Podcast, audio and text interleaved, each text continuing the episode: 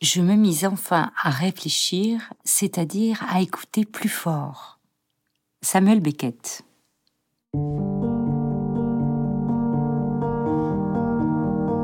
Bonjour, c'est La Voix d'eau, le podcast du musée d'Orsay et de l'Orangerie.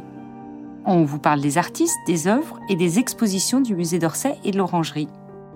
Le temps d'une écoute, Osez tourner le dos aux images et laissez-vous guider par la seule voix d'un invité qui vous propose une rencontre inattendue avec l'art. Dans cet épisode, Servane Darny de Vitry et Stéphane Pacou, les commissaires de l'exposition Louis-Jean Maud, Le poème de l'âme, vous invitent à un voyage poétique au cœur de l'univers spirituel de l'artiste. Écoutez, vous allez voir. Bonjour Servane Darny de Vitry, vous êtes conservatrice peinture au musée d'Orsay. Bonjour. Bonjour Stéphane Pacou, vous êtes conservateur en chef des peintures et des sculptures du 19e siècle au musée des beaux-arts de Lyon. Bonjour. Et vous êtes tous les deux commissaires de l'exposition Louis-Jean Maud, Le poème de l'âme. J'aimerais vous poser quelques questions euh, sur le projet de votre exposition et en premier lieu, j'aimerais entendre les raisons qui vous ont amené à organiser une telle exposition sur Louis Jean Maud aujourd'hui au musée d'Orsay. Alors, euh, c'est un artiste euh, lyonnais assez peu connu qui est euh, exposé au musée des beaux-arts de Lyon. En tout cas, la, première partie de son poème de l'âme est visible à Lyon. Mais on avait envie de faire découvrir au musée d'Orsay un artiste un peu atypique euh, la période, très rarement euh, évoqué, euh, y compris dans les, dans les sommes d'histoire de l'art du, du 19e siècle. Et on avait un petit peu envie de collaborer avec le Musée des beaux-arts de Lyon pour mettre en valeur cette œuvre extraordinaire qui est le, le poème de l'âme. le poème de l'âme de Louis Jean Maud, c'est une œuvre très particulière dans son siècle. Euh, qui est vraiment d'une grande originalité parce que c'est une œuvre plurielle, elle se développe en 34 compositions, c'est aussi un poème, donc c'est vraiment euh, l'idée de faire découvrir cet artiste, mais en particulier dans la production de cet artiste, cette œuvre qui est l'œuvre d'une vie. Et euh, c'est une œuvre qui malheureusement n'a jamais été exposée du vivant de l'artiste dans son intégralité. Et donc, euh, c'est aussi une occasion de la montrer dans son ensemble. La première fois qu'elle a été, c'était en 1950, donc euh, bien longtemps après euh, la mort de l'artiste. Et au, musée des beaux-arts de Lyon, où elle, est, où elle est conservée depuis 1968, elle est heureusement bien mise en valeur, mais pas dans son intégralité. Je laisse Stéphane compléter. Comme cet ensemble se compose d'une part d'un premier cycle et d'autre part d'un second cycle réalisé sur papier, puisque ce sont des dessins, nous n'avons pas la possibilité de présenter de manière permanente euh, ces dessins, puisque la lumière est nocive pour la conservation du papier. Euh, il y a des règles de conservation qui sont tout à fait strictes, et donc euh, nous ne pouvons présenter cette deuxième partie que dans le cadre d'expositions, qui sont donc en soi des événements, et c'est pour nous l'occasion de pouvoir montrer à nouveau cet ensemble et de restituer l'histoire au complet. Pourriez-vous, s'il vous plaît, euh, nous expliquer de quelle manière a été euh, conçu le parcours de l'exposition et surtout quelles œuvres le visiteur va pouvoir découvrir dans cette exposition? Alors euh, avec Stéphane, on s'est tout de suite dit que il fallait mettre en valeur justement le côté narratif du poème de l'âme. C'est vraiment une histoire qui se raconte en tableau on voit euh, les l'âme qui est représentée sous les traits d'un jeune garçon euh, vêtu de rose, qui est accompagné de son âme sœur, une jeune fille euh, vêtue d'une robe blanche. Et on les voit en fait déambuler, passer de scène en scène, de tableau en tableau, comme si il y avait un décor de théâtre qui changeait à chaque fois. Les, deux personnages vivent des aventures côte à côte. Ils se sont rencontrés dans la quatrième composition du poème et ensuite ne, se quitteront que à la toute fin du premier cycle du poème de l'âme. Euh, donc en, fait, on, embarque un peu euh, dans un voyage euh, avec les tableaux. Donc le visiteur, voilà, commence par le début et va pouvoir découvrir d'abord donc le, premier cycle du poème de l'âme, qui a été réalisé par Jean Maud à l'huile sur toile entre 1835 et 1854, date où il est exposé pour la première fois à Lyon puis à Paris. Et donc il y a voilà un cheminement. et par ailleurs, on a voulu créer des moments de, pause montrer un peu les, liens de Jean Maud avec d'autres artistes, avec des thématiques importantes de l'époque, mais qui sont un peu comme des, moments de respiration dans l'exposition, où on peut euh, s'arrêter en dehors des cycles même du poème de l'âme pour approfondir. Stéphane Pacou, euh, pourriez-vous, s'il vous plaît, nous décrire quelques-unes des pièces significatives euh, du deuxième cycle que l'on découvre dans la dernière partie de l'exposition précisément? Alors pour le deuxième cycle, Louis Jean Maud va procéder à un changement assez radical puisqu'il abandonne la peinture pour le dessin. Il faut savoir cependant que ce ne sont pas des dessins préparatoires, ce ne sont pas des études, mais ce sont bien des œuvres achevées en elles-mêmes. Ce qui est assez impressionnant, c'est que ces grandes feuilles ont un format similaire au format des, peintures. Donc ce sont de grands dessins extrêmement impressionnants qui sont réalisés au fusain, avec parfois des rehauts, avec l'usage de papier de couleur. Euh, il maîtrise avec une grande virtuosité euh, ces différents médiums. Euh, c'est sans doute une conjonction de raisons qui vont pousser l'artiste à basculer effectivement de la peinture vers le dessin. D'une part, peut-être un argument économique. Il faut savoir que Jean Maud ne trouve pas d'acheteur pour son poème de l'âme lorsqu'il l'expose en 1854. Il espère que l'État va l'acquérir, mais ça ne se produit pas malgré ses tentatives. Et donc c'est une sorte de gouffre financier parce que finalement il travaille à perte avec ce projet, sachant qu'il ne veut pas le démembrer composition par composition. Il veut qu'il y ait vraiment toujours cette unité du message. Euh, et donc il se dit probablement que le dessin sera un médium plus rapide, mais aussi moins coûteux. Et c'est peut-être une des raisons pour lesquelles effectivement il, il, opère cette bascule. Et cela va de pair aussi avec la tonalité plus noire, plus tourmentée de ce deuxième cycle, euh, où on quitte le côté ensoleillé euh, et enfantin euh, de la première partie pour aller vers le doute, vers la souffrance en fait, qui vont marquer cette deuxième partie.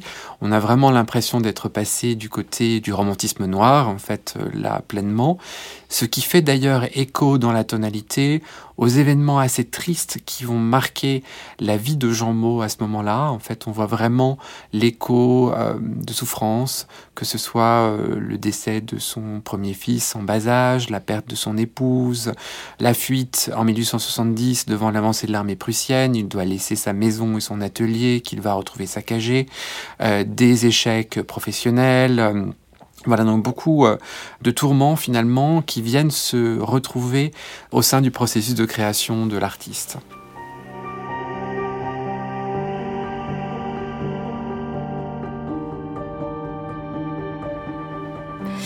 Comme on s'en aperçoit dans l'exposition, c'est une œuvre qui n'est pas seulement visuelle. On a affaire à un peintre-poète en réalité qui n'est peut-être pas le seul de sa génération, Pourriez-vous euh, donc justement nous expliquer euh, d'où vient cette poésie qui accompagne la peinture de Jean Maud Il n'est pas le seul, mais il est quand même un des rares à avoir porté très très loin cette alliance euh, du texte et de l'image, puisqu'il a vraiment conçu tout son poème de l'âme comme une œuvre totale qui va à la fois être visuelle et poétique. C'est-à-dire qu'il va écrire un poème par tableau c'est de longs poèmes. Certains font euh, plusieurs centaines de vers. En tout, il y a 2814 euh, vers euh, qui constituent le, poème de l'âme.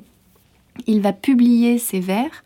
la première édition en 1854 pour son premier cycle et ensuite la deuxième édition en 1881. On, y reviendra sans doute. Et en fait, les poèmes ne sont pas des simples descriptions des tableaux, euh, c'est vraiment des approfondissements, des échos, ça emmène le lecteur plus loin que le tableau. Parfois, on a dans les, dans les textes euh, des, personnages qui s'ajoutent, qui ne sont pas dans la peinture. Parfois, on a euh, un dialogue qui s'instaure entre la petite fille et le petit garçon, ou avec tel ou tel personnage représenté dans les tableaux. Ce sont des, des poèmes tous en vers, mais avec des, des situations d'énonciation très variées en réalité. On a du dialogue, on a de la description, euh, On a des, un narrateur omniscient parfois. À un moment, c'est même la terre elle-même qui prend la parole. Voilà, c'est très riche. Euh, Jean Maud était un, artiste vraiment lettré. Euh, il fait partie de ces artistes comme Delacroix qui ont une éducation euh, classique. Il était au Collège Royal de Lyon. donc il y, a une, certaine facilité, en tout cas chez, chez Jean Maud, dans l'écriture. Mais lui disait, pour moi, écrire était déjà une manière de peindre. En fait, il ne fait pas vraiment de différence entre les deux. C'est Son projet, c'est l'ensemble. C'est pour ça qu'on a voulu le mettre en valeur dans l'exposition. Alors précisément, euh, de quelle façon euh, se traduit ce dialogue euh, dans l'espace? Parce que ce n'est pas si habituel pour un visiteur d'avoir du texte à lire, en plus du texte d'explication, donc un texte littéraire, poétique.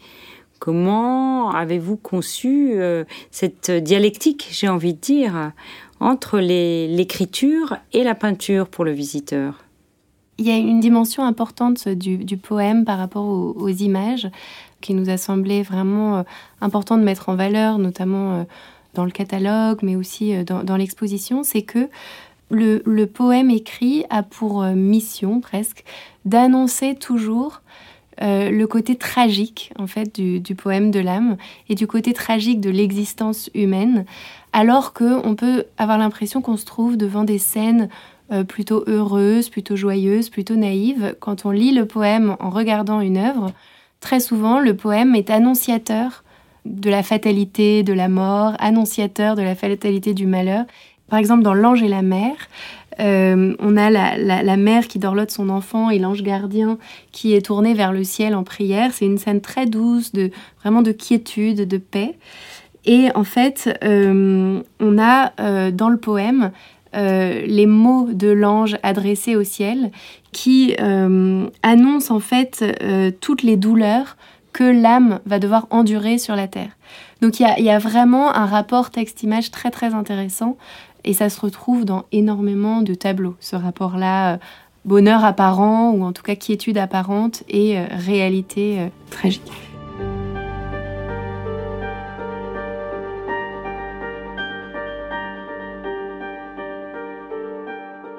Sans que ce soit absolument euh, apparent dans cette peinture, euh, on sait euh, qu'elle s'inscrit dans des débats politiques et philosophiques en cette première moitié du XIXe siècle.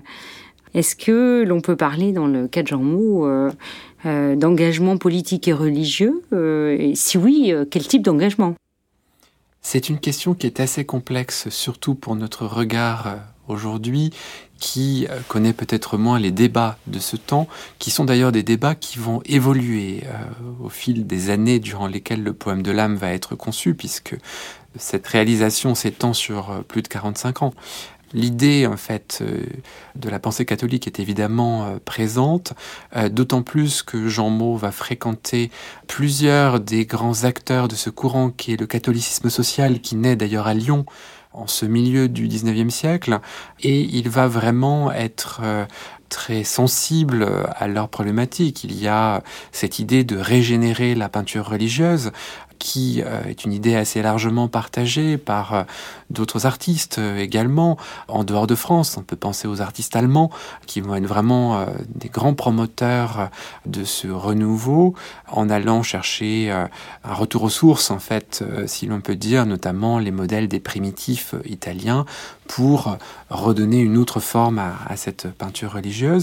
Et puis, il y a une évolution qui va se passer au fil du temps, qui correspond aussi à l'évolution des milieux catholiques, notamment dans les années 1860-1870, avec un tournant plus conservateur, qui est porté à ce moment-là euh, par le pape euh, également, et euh, les compositions du poème de l'âme qui vont dater de ce moment-là font écho justement aussi à ce tournant. On va trouver notamment une euh, allusion à Darwin et à la théorie de l'évolution dans l'une des compositions du deuxième cycle, qui est Les générations du mal, où l'on voit euh, un savant en train de caresser la tête d'un singe.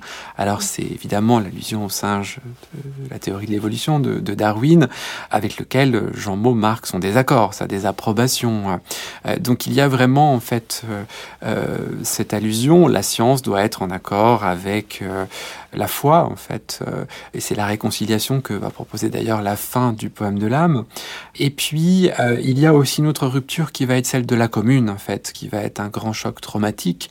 Euh, c'est le moment où l'on va voir apparaître cet arrière-plan politique et un manifeste beaucoup plus monarchiste, en fait, au moment où la Troisième République vient s'imposer. mais c'est un message qui apparaît sur la fin. Peut-être pourriez-vous nous décrire un petit peu le courant artistique ou la mouvance euh, dans laquelle s'inscrivait euh, Jean Maud euh, à son époque, par exemple, nous parler de ses amis, de ses collectionneurs, des commanditaires auxquels il avait l'habitude de, répondre? Jean Maud se situe à la croisée des chemins finalement entre différents courants. C'est un élève d'Ingres puisqu'il se forme dans cet atelier qui est somme toute, l'héritier euh, d'une certaine tradition classique, en tout cas le temple du dessin, puisque c'est vraiment le maître mot que Ingres enseignait à euh, ses euh, élèves. Il fallait d'abord commencer par dessiner, dessiner et dessiner encore pour plagier la formule qu'il employait. Et il va vraiment reprendre cette pratique. On le retrouve vraiment dans l'exposition avec cette multitude d'études préparatoires, chaque figure, chaque attitude sont étudiées, reprises jusqu'à parvenir à une solution qui soit satisfaisante. Et il y a vraiment cette maîtrise formelle, cette maîtrise de la ligne, ce sens de la beauté de la ligne, de la beauté de la courbe, qui est évidemment à relier à Ingres, qui est le grand maître de cette pureté de, la forme et de l'idéal. Mais par ailleurs, il y a aussi la tentation romantique qui est présente chez Jean Maud qui euh, va être un peu le trait d'union finalement entre ces deux phares un peu opposés de la scène artistique du milieu du 19e siècle en France, que sont Ingres et Delacroix, que toute la critique oppose à l'époque. Et il est presque le, jalon finalement entre les deux, formé auprès d'Ingres, mais regardant l'art de Delacroix, qui est son ami, il lui reprend un certain nombre de thématiques euh, qui sont vraiment des thèmes du romantisme, notamment l'idée du doute, qui est très présente, cette idée du tourment intérieur, d'aller explorer euh, ce monde de ce qu'on n'appelle pas encore l'inconscient, le terme viendra plus tard, qui sont des, des éléments vraiment que l'on retrouve. Il y a euh, également cette idée d'aller chercher des références à différentes périodes de l'histoire de l'art. C'est par exemple la peinture italienne de la Renaissance. On pense immanquablement à Sandro Botticelli devant certaines compositions comme Rayon de soleil qui est presque finalement un écho au printemps de Sandro Botticelli par la grâce de ces figures très éthérées, très graciles en fait qui viennent animer la composition. Donc c'est cette combinaison finalement qui va faire l'art de Jean Maud et qui fait qu'il est presque difficile à appréhender en fait tant il a entremêlé ces différentes références.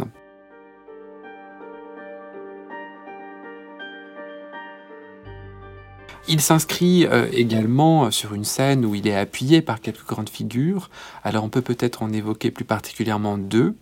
D'une part, euh, Félix Thiolier, qui est un grand collectionneur, photographe aussi de Saint-Étienne, donc proche de Lyon, qui va jouer un rôle très important parce qu'il va accompagner et soutenir Jean Maud à la fin de sa vie.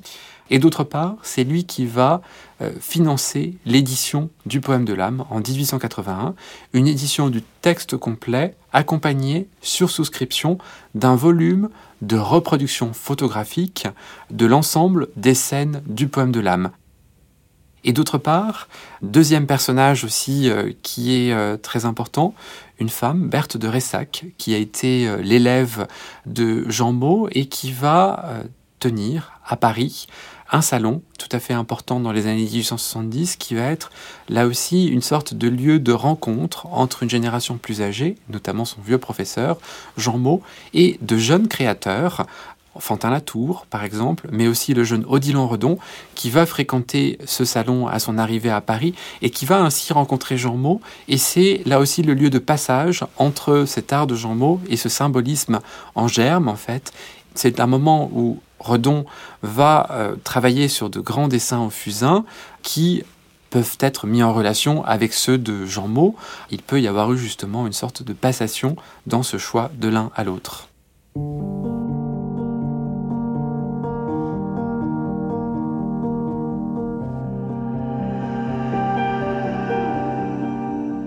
Servan Darnier Vitrier, est-ce que vous pourriez nous dire de quelle manière ces figures, comme celle de Félix Thiolier, bien connu des visiteurs du musée d'Orsay et auquel le musée a rendu hommage à travers une magnifique exposition monographique. et cet autre personnage important de la vie de, Jean Maud sont présents dans l'exposition. Quelle place vous leur donnez finalement?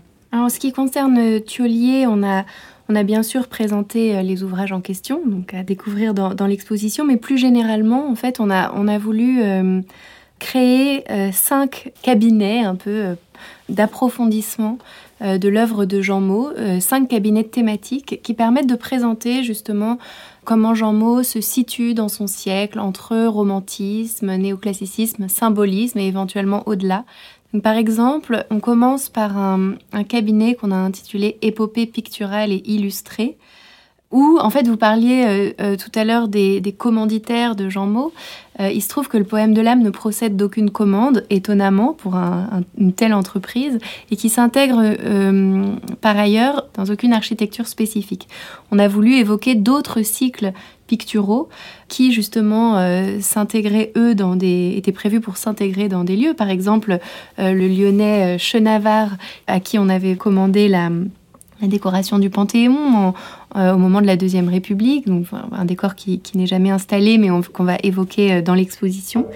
Voilà, donc le poème de l'âme s'intègre dans aucun lieu, donc c'est plutôt pour nous l'alliance de la peinture et de la poésie qui présidait à, sa conception. Donc on montre d'autres euh, livres, comme les livres enluminés de William Blake par exemple, qui ont pu être d'éventuelles sources d'inspiration pour Jean Maud.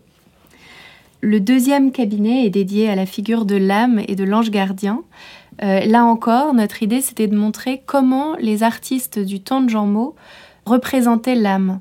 Jean Maud fait le choix d'un jeune garçon, mais vous avez euh, certains artistes qui vont euh, représenter l'immatérialité de l'âme par une sorte de flux s'échappant d'un corps au moment de la mort. Vous avez des figures ailées qu'on va retrouver euh, assez souvent et qui du coup vont faire confondre la figure de l'âme avec celle de l'ange gardien. On a voulu finalement ancrer Jean Maud dans un, ensemble beaucoup plus vaste de références.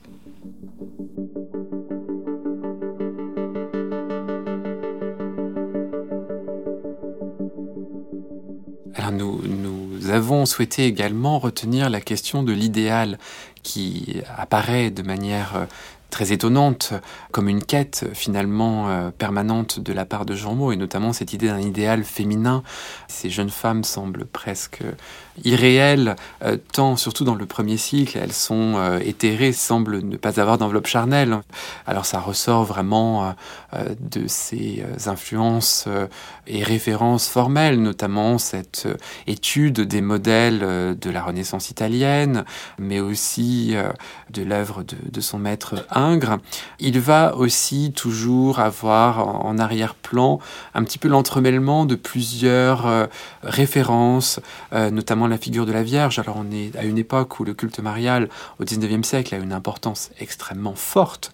On peut penser notamment à la proclamation du dogme de l'Immaculée Conception qui va être un moment clé aussi dans cette euh, histoire. Et cette idée donc de, de la mère qui est une figure qui revient souvent, a toujours euh, cette référence à la Vierge en fait. Et il y a presque une sorte de confusion iconographique d'ailleurs dans certaines euh, décompositions. Alors il y a un autre aspect que nous avons vraiment souhaité aussi mettre en lumière, qui est la question du paysage, qui euh, joue toujours un rôle majeur dans ces scènes. Pratiquement toutes se passent en plein air et il y a vraiment cette importance accordée à la nature, avec notamment au premier plan une description extrêmement précise des végétaux, des plantes, qui semblent presque sorties euh, de planches de botanique, en fait, tant elles sont précises et tant les essences peuvent être identifiées. Et puis le dernier thème que nous avons voulu mettre en avant, c'est celui de l'inconscient, ce monde euh, qui euh, apparaît euh, à travers ces œuvres de, Jean Maud. Alors l'inconscient n'est pas encore un terme en vigueur, mais en tout cas ce monde du rêve, ce monde intérieur, qui est vraiment un thème que les romantiques vont apporter, que les symbolistes ensuite vont reprendre, puis encore davantage les surréalistes au XXe siècle. Et d'ailleurs, il est euh, amusant de relever que Salvador Dali, qui n'a pas connu le poème de l'âme, a néanmoins pu voir une œuvre de Jean Maud dans une exposition à Paris et il aurait dit ce tableau, c'est moi qui l'ai peint. Ce qui montre bien effectivement cette concordance de centres d'intérêt entre deux artistes qu'un siècle sépare finalement.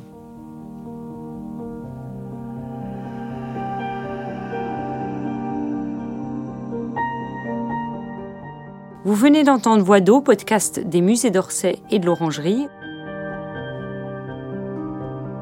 Retrouvez tous les épisodes sur vos plateformes préférées.